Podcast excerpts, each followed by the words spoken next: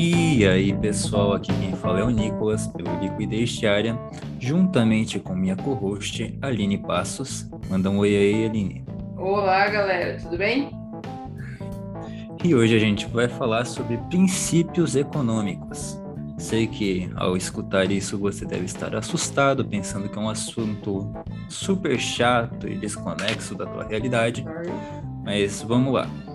Eu sou uma pessoa um pouco chata, tanto que escolhi esse assunto, mas hoje a gente vai tentar descomplicar e deixar o mais simples possível para que vocês saiam daqui um pouquinho mais ligeiros, mais inteligentes, mais sabidos sobre os assuntos econômicos.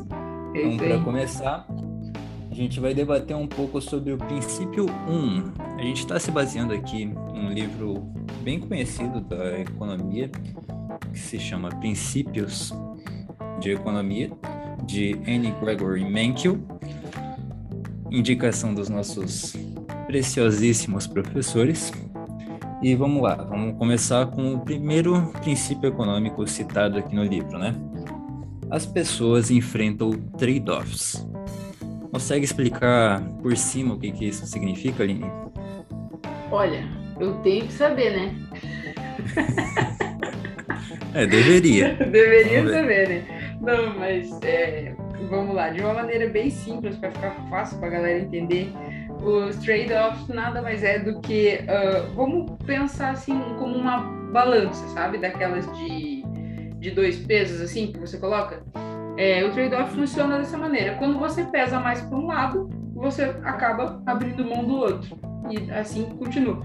Então, tanto faz se você pesar para o outro lado, você vai abrir mão daquele. Ele é basicamente isso. Quando você escolhe focar ou priorizar uma área da economia, por exemplo, é, por exemplo, se você escolhe vou resolver o problema da inflação, vou diminuir a inflação, o trade-off da inflação, né, esse contraponto, é o desemprego. Quando a gente tem uma inflação muito baixa, a gente joga é, o desemprego lá para cima. Claro que não são só esses dois fatores que influenciam, né? Mas o trade-off da, da pra, como exemplo aí para vocês serviria esse. Deu para é, entender? É, mais para frente a gente vai explicar um pouquinho mais esse trade-off, que é um pouco complexo, né? Sim, sim. Mas a gente pode simples, né? deixar. Né? Só é. para deixar assim a exemplo. Como a própria Aline disse, tem vários fatores que entram nessa, nessa balança para explicar o porquê do desemprego é contrário à inflação, porque que tu investir esforços em diminuir o desemprego vai acabar ocasionando inflação e vice-versa. Mas vamos lá. O trade-off de tu assistir TV é que se tu só tem duas horas vagas no teu dia, vamos lá, trabalha oito horas, tu quer dormir oito horas, daí tu tem teus afazeres diários na casa, rotineiros, por mais algumas horas e sobram duas horas do teu dia livre ok? Uhum. A gente tá junto? Então, eu não tenho duas horas, mas tá bom. É. mas, mas vamos sei. lá, muita gente tem ali duas horas livres no dia. Senta, então tu pode assistir uma TVzinha. O trade-off disso é que enquanto tu assiste TV, tu não vai estar lendo, tu não vai estar mexendo no Instagram. Às vezes tu vai assistir TV e mexendo no Instagram, né? Mas tu não vai fazer tá as duas coisas realmente ao mesmo tempo. Então, quando tu para para fazer alguma coisa, tu acaba abrindo mão de fazer outra coisa, certo?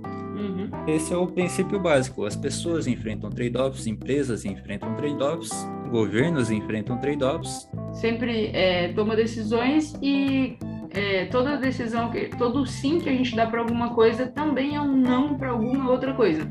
Então a gente tem que pesar nessa nossa balança, vamos dizer assim, e ver o que, que faz mais sentido, o que, que vale mais a pena. Isso aí. E agora, seguindo já para o segundo princípio, a gente pode falar que o custo de alguma coisa é aquilo de que você desiste para obtê-la. Ficou claro? Eu, eu entendi. Eu já jogo perto do trade-off dentro disso aí, na verdade. Exatamente. É uma. Um vem para explicar o outro, né? Exatamente. Então vamos lá. O economista, quando ele começa a pensar sobre algum investimento, sobre algum assunto relacionado a dinheiro, diferentemente de uma pessoa normal, para qual se perguntasse qual que é o custo de fazer uma faculdade, por exemplo custo de fazer a minha faculdade é a comida que eu vou ter que comer na rua, é o passe do ônibus e Mensalidade. a, a mensalidade da faculdade. Tá bom? Isso aí são custos que vêm por conta da faculdade em si. Mas quando a gente pensa em economia, a gente não pode pesar só só o que a gente vê à primeira vista, né? Tem muito mais coisas envolvidas. Quando uma pessoa para para fazer a faculdade, ela está abrindo mão de quatro horas de segunda a sexta e até mais, porque Por tem que quatro estudar, tem que fazer anos. trabalhos. Isso, exatamente.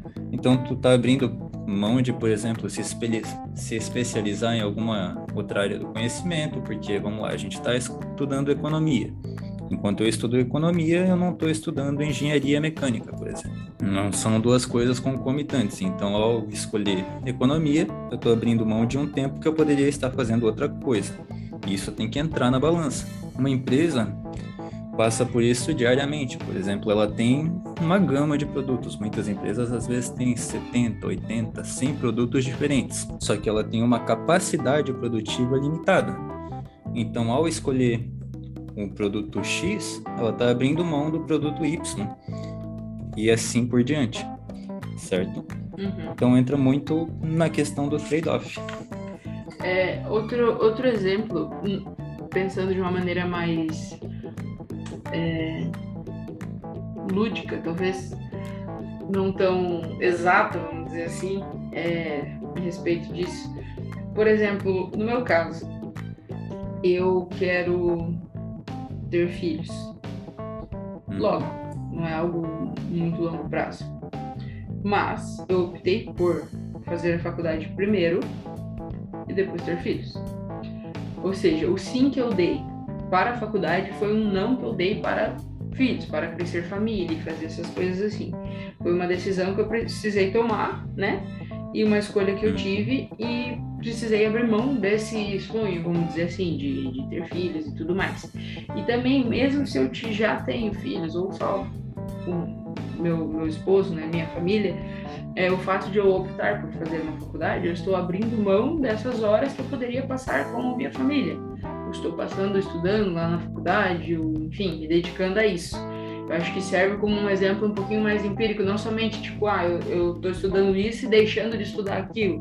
Estou produzindo isso e não produzindo aquilo. Eu acho que fica, um- talvez a, a pessoa consiga é, aplicar isso mais diretamente na, na vida, né? Quem, Com certeza. quem não não está muito ligado no mundo da, da economia e, e afins. Exatamente. Então, agora já que tu deu um exemplo bem empírico, que é muito bom, até porque vai ajudar para a gente continuar aqui nos princípios, a gente vai falar sobre o terceiro princípio. As pessoas racionais, racionais, pensam na margem. O que isso significa?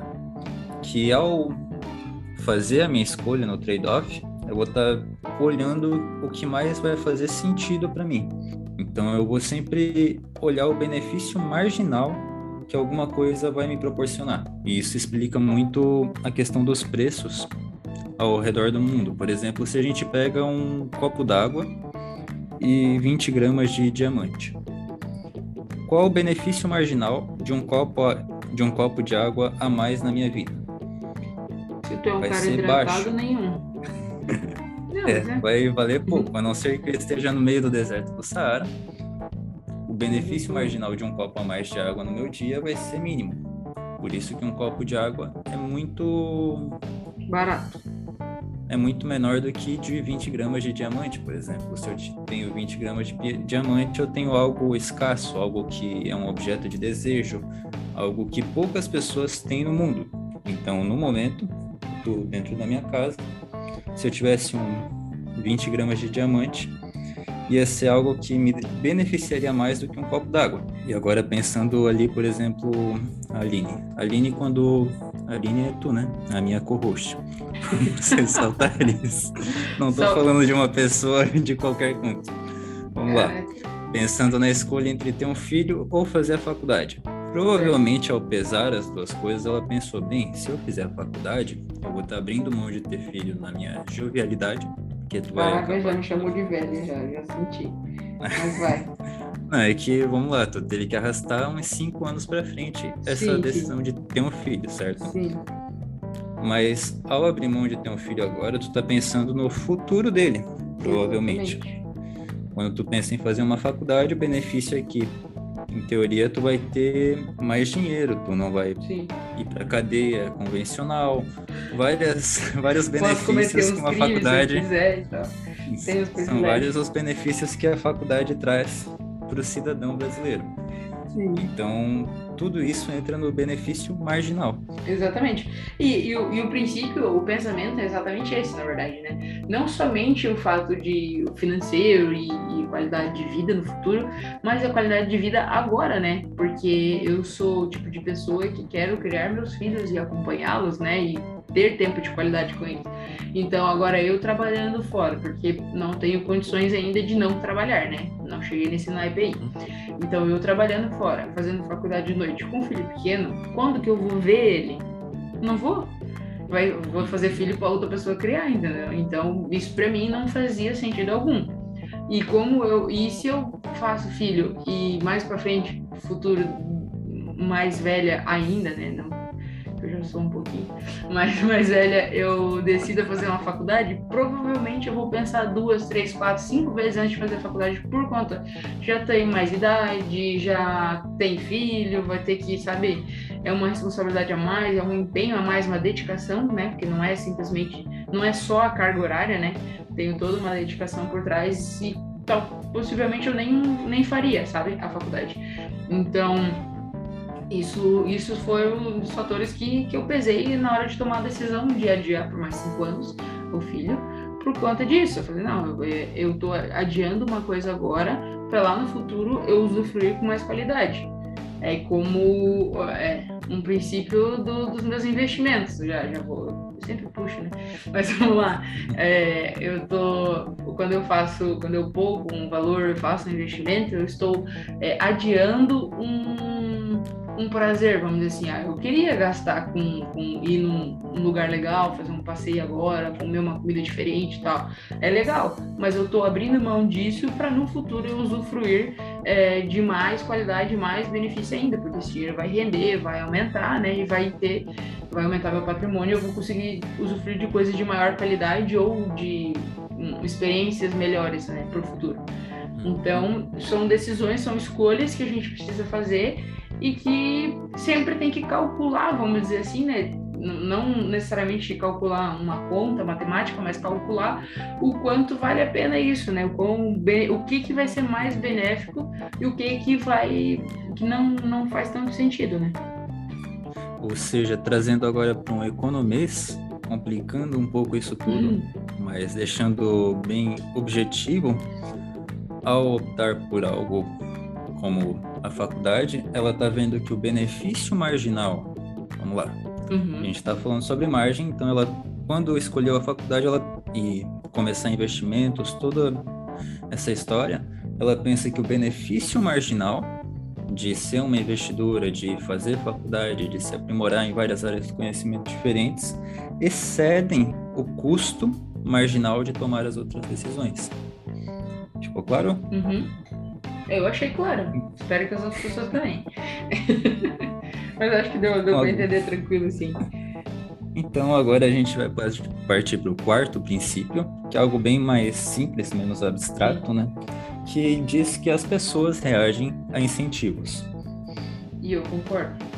Acho que fica bem claro, né? Próximo ponto. Esse não Vamos explicar. Não, não.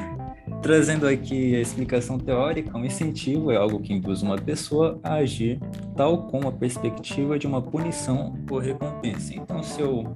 Caraca, o bicho trouxe a definição do Aurélio. se eu... Não, não é do Aurélio, para começar, né? Mas vamos lá. Sei de acordo com o Mencken. Tô te zoando só, mas vai, vai. Tirando com a minha cara, né? Sempre. Mas vamos lá. Se eu pagar bem para o meu trabalhador, teoricamente ele vai ter uma felicidade a mais do que o trabalhador mal pago e com isso ele vai reagir positivamente, positivamente. trabalhando mais, passando do horário, buscando novas soluções e vice-versa. Essa sou um... eu. se eu tenho um empregado que é mal pago, provavelmente ele vai falar mal da minha empresa, ele vai arranjar treta na empresa, e vai trabalhar né? menos do que o normal. A primeira oportunidade então, que tiver, ele vai sair fora. É, exatamente. Primeiro concorrente que aparecer precisando de alguém como ele e fazendo as coisas do jeito certo, ele vai acabar pulando fora da minha empresa. E a gente está falando de pessoas, mas se a gente pensa em governos, eles estão constantemente aplicando incentivos na economia. Sim. Por exemplo, quando um governo acaba baixando os estímulos monetários, baixando o imposto, os empreendedores reagem de uma forma. Quando o governo começa a impor impostos diferentes, começa a taxar fortuna de gente rica, esse tipo de coisa, os empreendedores, as pessoas ricas, pessoas ricas, os investidores reagem de uma forma contrária a isso, de uma forma negativa. Assim a gente pode levar para qualquer área da vida. É algo simples, mas que precisa ser falado, né? Não, exatamente. É, é basicamente. E a gente reage, como, como você falou, tanto positivamente como negativamente, né? Os incentivos, a gente sempre tenta pensar em incentivo como sendo algo bom, né? Sendo incentivado. Uhum. Mas ele pode estar incentivando alguma coisa ruim também. Que também não é legal, né? Mas, mas a ideia é essa. A gente sempre reage de acordo com aquilo que, que nos vamos dizer assim, nos oferece, né, com a situação em que a gente está. Se for uma situação positiva, que a gente está sendo motivado, como o exemplo que você citou, né, do, de um trabalhador, de um empregado, ele se sente motivado, ele se sente importante, que faz parte daquilo, beleza, ele vai estar tá motivado, vai fazer mais do que o básico, né, vai fazer mais do que o que lhe é pedido. E já o contrário, ele vai fazer, às vezes, nem o básico não faz, né? Então, Exatamente. É, isso, isso, é diretamente aplicado, né? As pessoas. Também, é, dando sequência, a gente pode falar sobre o comércio, né? O comércio pode ser bom para todos. O que, o que eu entendo com isso, né? Sobre o comércio, que nem sempre, por exemplo, você vai lá comprar uh, uma geladeira. Aí tu chega lá, o cara vai e te mostra as várias geladeiras que ele tem lá e enfim, ele vai te mostrar, ó, essa daqui é, é boa por causa disso, disso, disso, é tanto, essa daqui não é tão boa, né, tem menos coisa, mas é mais barata e tal, então ele vai te mostrar as ofertas lá. Tem muitas pessoas que, quando elas compram alguma, alguma coisa, elas normalmente só compram quando elas sentem que estão, tipo, em vantagem naquela negociação. Mas não necessariamente a negociação precisa ter vantagem para um lado das partes só. Ela pode e geralmente ela é boa para os dois lados. Você precisa de uma geladeira, você encontrou uma com um preço uh, que você entendeu como justo, né? Ou numa qualidade que, que era que você procurava. Então você ficou teoricamente satisfeito com a sua compra e o vendedor ficou satisfeito que vendeu, né? Independente se ele te deu desconto ou não, alguma coisa assim, mas ele queria vender e vendeu e tá todo mundo deveria estar todo mundo satisfeito. Mas né, algumas pessoas às vezes tendem a, a se sentirem, vamos assim, exploradas quando elas compram uma coisa com um valor agregado. Não sei se tu já viu, comprou um negócio mais caro e ela acaba se sentindo, pô, meu, fui roubado porque eu paguei é, 5 mil numa geladeira. falei, ah, mas tem que ver a qualidade da geladeira também, né? Não, não queira comprar uma, uma geladeira top, daquelas que parecem um guarda-roupa, por mil reais, não vai rolar, né? Uhum. Valor agregado. E seguindo ainda na linha, que para explicar o quinto princípio, né, sobre o comércio ser bom para todos, a gente pode ir um pouco mais longe, né? Quando a gente fala, a gente já explicou o conceito de trade-off, a gente conseguiu explicar um pouco sobre benefício e custo marginal, esse tipo de coisa. Então vamos tentar explicar como funciona essa coisa do comércio ser bom para todos. Se o Brasil é um grande produtor agrícola e os, lá, a China é um grande produtor de tecnologia, não, não faz mais sentido para a China produzir tecnologia e comprar os produtos agrícolas do Brasil? porque ela é muito melhor produzindo celulares, produzindo brinquedos, produzindo roupas do que o Brasil. Tem muito mais empresas, tem muito mais trabalhadores, tem muito mais tecnologia. Então, para eles faz sentido produzir esses bens e comprar de algum terceiro, o que também é essencial para eles, que é comida, né? É soja, é, é banana, é carne, é tudo. Eles tiram tudo isso aqui do Brasil. E o Brasil, que é pouco avançado tecnologicamente, não consegue, por exemplo, produzir um celular com a mesma qualidade que a China, vale a pena ele comprar da China esse tipo de produto. Nessa explicação também tem um buraco, né, que vocês devem ter notado, que a gente está vendendo algo barato e comprando algo caro. Mas, da mesma, mesmo com tudo isso, é benéfico para a gente comprar esse tipo de produto no momento, porque a gente não conseguiria produzir sozinho. Então, acaba beneficiando os dois lados, por mais que um lado saia vitorioso dessa transação, né? Sim, faz sentido. Porque é, é que assim, ambas as partes estão suprindo uma necessidade. Só Exatamente. são de valores agregados diferentes, né? Mas estão suprindo é. uma necessidade. Tem gente que e tem mais fome frente... precisa comer e tem gente que quer tecnologia e assim vai. É, mais para frente a gente vai explicar um pouquinho essa, esses buracos nas leis econômicas que acabam trazendo desigualdade para o mundo, como a gente pode notar nesse próprio exemplo, né? que mostra que nem sempre o mercado dá conta de tudo. Mas tendo explicado que o comércio pode ser bom para os dois lados, diferente do que a maioria das pessoas pensam às vezes, né? Sim. A gente parte para o sexto princípio. Os mercados são geralmente uma boa maneira de, de organizar a atividade econômica. Vamos lá. Como a gente viu sobre as algumas, alguns dos outros princípios econômicos, a gente pode ver que os preços vão acabar se ajustando naturalmente, porque vai ter gente querendo comprar mais, por exemplo. Então as empresas vão produzir mais, o preço vai acabar caindo, quando o preço acaba caindo, muita gente compra, daí começa a ter uma escassez desse produto, aquela questão de oferta e demanda que a gente já explicou em vários podcasts aqui ao longo do tempo, e com isso acontecendo, a mão invisível meio que entra no mercado viu que tem muita gente comprando a um preço mais barato, começa a subir o preço porque está tendo muita demanda.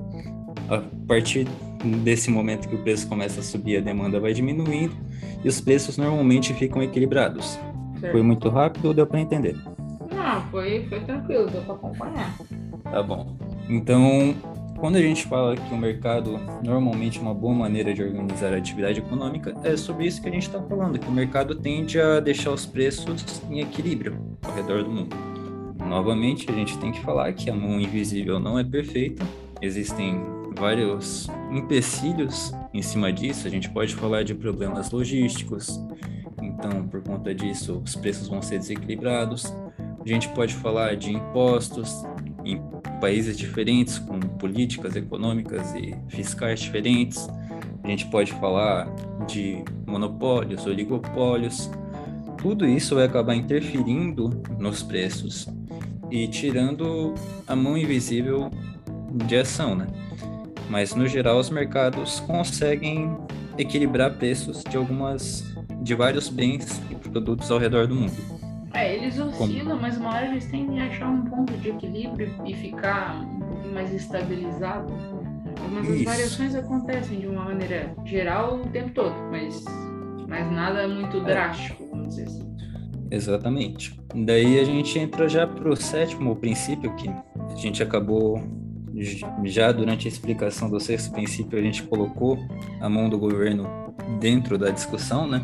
Sim. Que é, às vezes, os governos podem melhorar os resultados dos mercados, muito por conta dos problemas já citados. Quando surge um oligopólio, por exemplo, é dever do governo acabar dissolvendo isso aí para conseguir deixar os preços e as empresas em uma concorrência mais justa. Que nem sempre ocorre, nem sempre é, é possível também, né? Mas meio que é incumbido ao governo fazer esse tipo de ação, tomar esse tipo de ação, né? A gente pode pensar no meio ambiente, por exemplo. Dificilmente a empresa vai prezar em primeiro lugar o meio ambiente, até porque a empresa, 90% das vezes, vai prezar o próprio lucro, né? Sim. E isso aí é o dever do mercado. O mercado tem que buscar o lucro e o governo tem que buscar o melhor para o mundo, buscar deixar o mundo menos. O mundo em si não sei, mas menos desigual. O país, né? É, sim, mas deixar o país menos desigual, melhorar o meio ambiente, promover também o, o, estímulo de tecnologias novas, porque muitas, muitas vezes as empresas vão visar o lucro e vão parar de querer inovar tecnologicamente, porque é muito caro, dependendo da inovação. Então, Tem é incentivos governo... também de, de proteção ambiental, essas coisas assim que o Isso. governo acaba influenciando, né? Exatamente. Então, tem a parte do mercado e tem a parte do governo. Dificilmente a gente vai encontrar um, um país, um mundo bom em que só o governo atua ou que só o mercado atua. Porque o mercado vai acabar criando várias desigualdades, muitas vezes, vai acabar criando vários, várias situações ruins para a população, bem como o governo tem a mesma capacidade de fazer isso. Então, muito do que a economia estuda é, é tentar balizar essas duas áreas para que elas consigam entrar em concordância e tornar o mundo um lugar melhor. Elas consigam caminhar em harmonia, né? Exatamente. mas eu concordo contigo. É, a única coisa é que, assim, tu, tu falou que o mercado. É, esqueci a palavra que tu usou certinho, mas assim, é, eu acho que deixar só na mão do mercado, eu acho que assim, a, a economia em si, o mercado, eles deveriam ter um, uma maior autonomia do que o que realmente tem. Hoje é muito burocratizado e muito dependente de muitas coisas do governo, mas, mas não dá para deixar também 100% livre, leve solto, porque, como você falou, é, o foco do, do mercado, das empresas, é visando o lucro.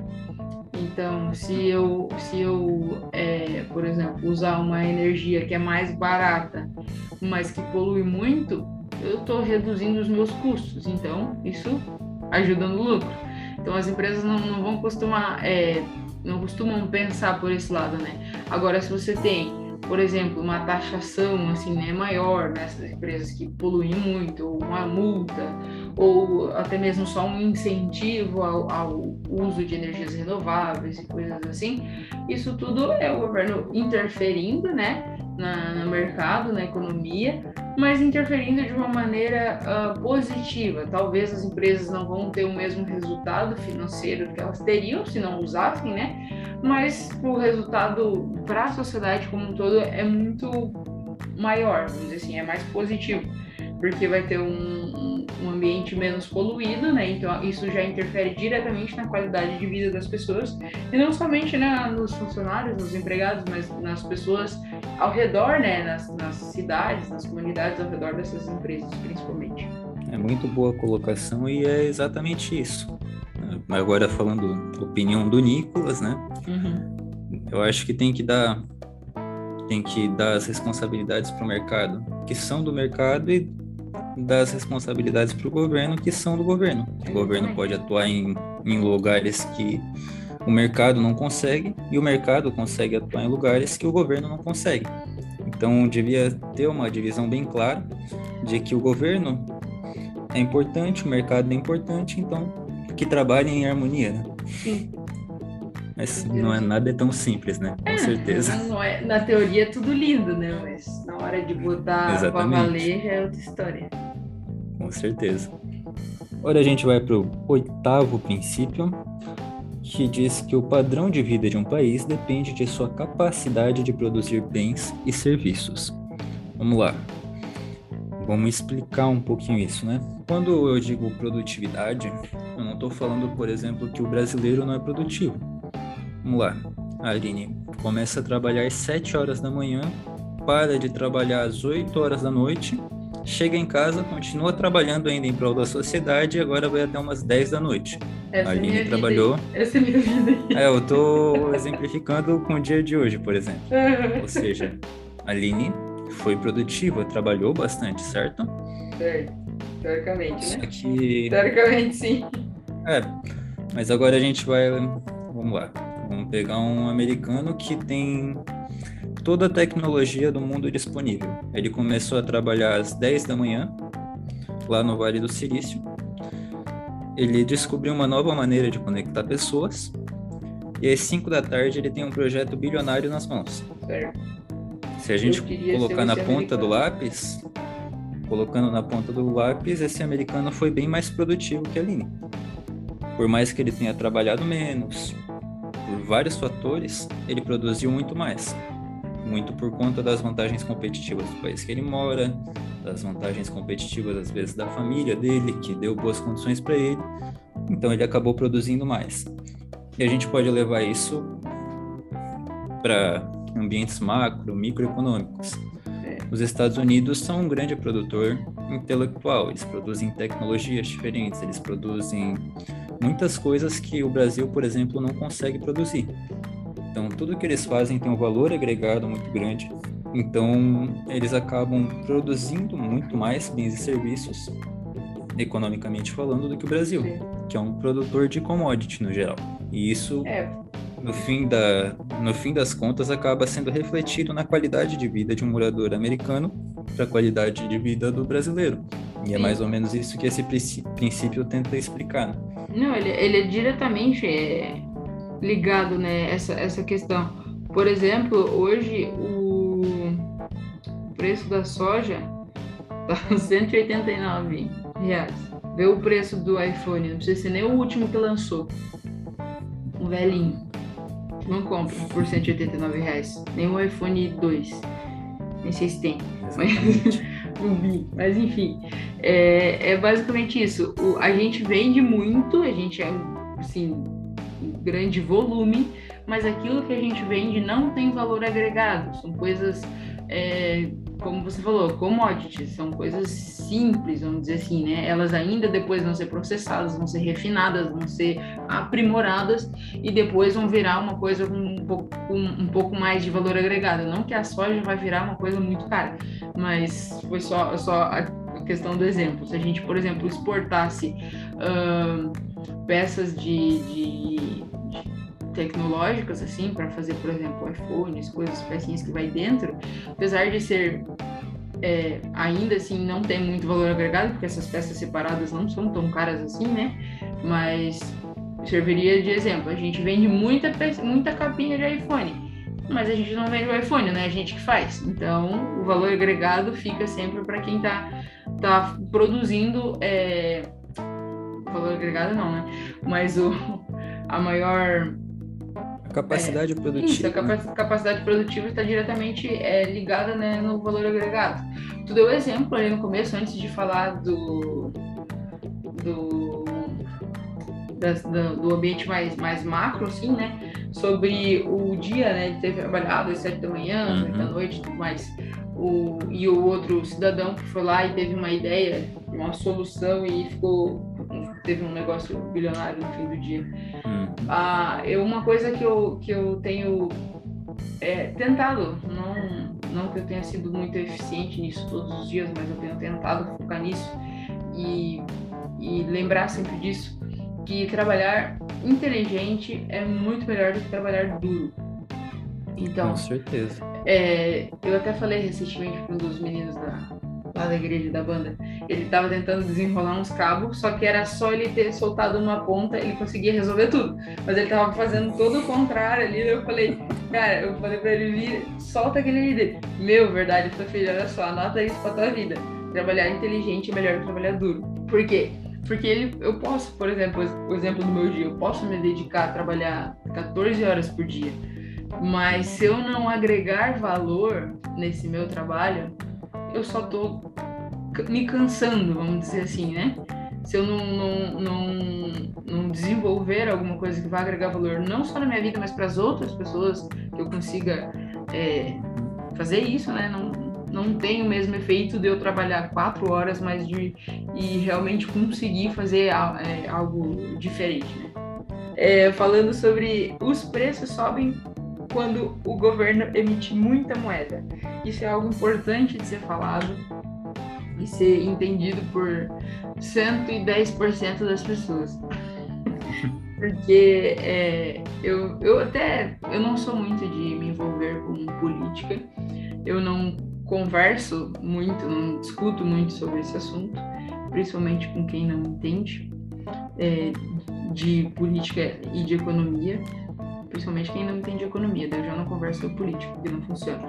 Mas enfim, é, eu postei no meu meus stories, eu repostei na verdade uma, uma publicação de um, um talvez futuro candidato, não precisa citar os nomes, falando que se quem viu vai saber quem é. Mas falando que, que precisa é, resolver o problema do Brasil, que tem muita fome, que se ele for, né, quando ele for eleito, se ele for, ele vai imprimir muita moeda, vai dar dinheiro no bolso do brasileiro, porque é isso que precisa para acabar com a miséria, para daí sim ter um país melhor, mais rico. Eu fiquei louca na vida quando eu vi isso. Porque, cara, isso está 100% equivocado. Não é assim que funciona, não é tão simples. Porque se fosse tão simples, já te... alguém já teria feito. As pessoas não estão querendo que o povo morra de fome. Ah, se lascou, não vou imprimir dinheiro para ti, morre. Não é assim que funcionam as coisas, entendeu? Tem, quanto mais dinheiro o governo imprime, emite, né, lança, joga na economia, né, joga para rodar aqui com o povo, hum, mais vai é, reduzir o, o valor da nossa moeda, né? E mais vai aumentar a inflação. Tipo, mais disparado. Por quê? Por que, que aumenta a inflação? Porque as pessoas, quando elas têm mais dinheiro no bolso, elas vão fazer o quê? Vão gastar mais, certo? Hum. Eu, eu, se eu passei a vida toda ganhando mil reais e de repente eu começo a ganhar 10 mil, eu não vou manter meus gastos em mil reais, eu vou aumentar os meus gastos, porque agora eu tenho um outro padrão, vamos dizer assim, né? Eu ganho mais, então eu posso aumentar o padrão de vida. As pessoas vão acabar consumindo mais, seja em qualquer área que for, seja alimentação, seja eletrônicos, tecnologia, enfim, o que for que ela for consumir, mas vai aumentar o consumo, isso está diretamente ligado. Mais dinheiro rodando no bolso da galera, mais dinheiro a galera vai gastar. E quanto maior, quanto mais as pessoas vão comprando, vão gastando esse dinheiro, o que está acontecendo? Está aumentando a demanda pelas coisas, né? E aumentando a demanda pelas coisas. Se a oferta não sobe junto, né, não acompanha esse aumento, o que, que vai acontecer? Vai ou faltar produto ou os produtos vão aumentar de preço para que essa demanda seja reduzida e fique em equilíbrio o que, que acontece quando aumenta o, o preço das coisas? Inflação. E eu já tô revoltada de novo, porque eu lembrei que eu vi isso. oh, fiquei louca da vida, meu Deus do céu, não dá. É coisa de doido, né? Não, é. Inacreditável. Mas enfim. Mas é isso então, pessoal. Tu quer fazer o um encerramento, Nico, já que tu fez a abertura, ou tu quer que eu faça? Nada, eu não tô preparado. Não tá preparado? Olha, pra vocês saberem, hoje eu cheguei de surpresa pro Nico você vai quer fazer abertura hoje. É, assim, só para ser diferente, as pessoas tomaram um susto, né? Porque eu tô quase um ano e eu fazendo toda vez, então tem que, tem que saber fazer também. Mas é isso então, pessoal. Hoje o assunto foi um pouquinho mais técnico, né? Mais profundo, mas de toda forma espero que você tenha gostado. Se você ainda ficou com alguma dúvida ou de repente, ah, não concordo, acho que não é assim, é, enfim, pode ficar à vontade. Poxa, para... tá maluco? É, pois é. Mas pode ficar à vontade para falar com a gente lá no, no, no, Instagram. Daqui a pouquinho já vou passar nossos Insta aí para vocês. Mas se você concordou, se você gostou, muito obrigado por ter ficado com a gente até aqui. Não se esqueça de seguir o nosso podcast na sua plataforma preferida, assim você vai ser notificado sempre que sai episódios novos. Pode me seguir também no meu Instagram, é linewpassos. Pode seguir o Nicolas também, manda teu Insta, Nico. Arroba nico.gomes. E é isso. Até a próxima e tchau. Tchau, tchau.